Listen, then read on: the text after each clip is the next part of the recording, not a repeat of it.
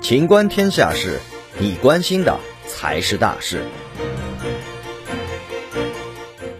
今年老百姓能否吃到便宜猪肉？农业农村部最新回应：二月二十二日上午，国务院新闻办公室举行新闻发布会，介绍全面推进乡村振兴、加快农业农村现代化有关情况，并答记者问。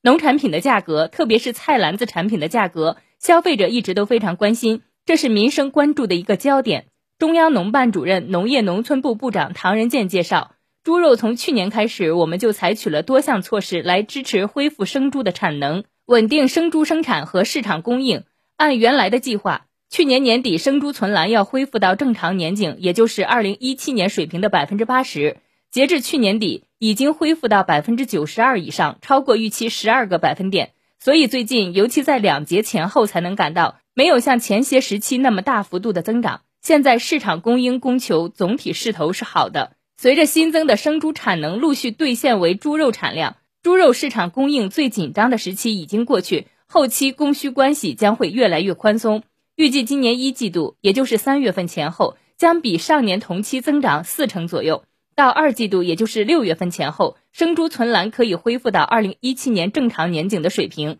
下半年生猪出栏和猪肉供应将逐步恢复到正常年景水平。本期节目到此结束，